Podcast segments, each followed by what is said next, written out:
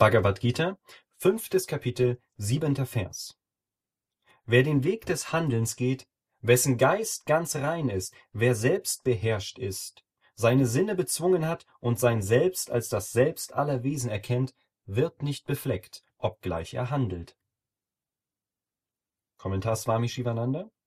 Wer durch Yoga Harmonie gefunden hat, das heißt, seinen Geist in der Hingabe an das Handeln gereinigt, den Körper bezwungen und die Sinne unterworfen hat und dessen Selbst das Selbst aller Wesen ist, wird durch Handlungen keine Bindung erfahren, obgleich er tätig ist, zum Wohle oder zum Schutz aller und um ihnen Beispiel zu sein.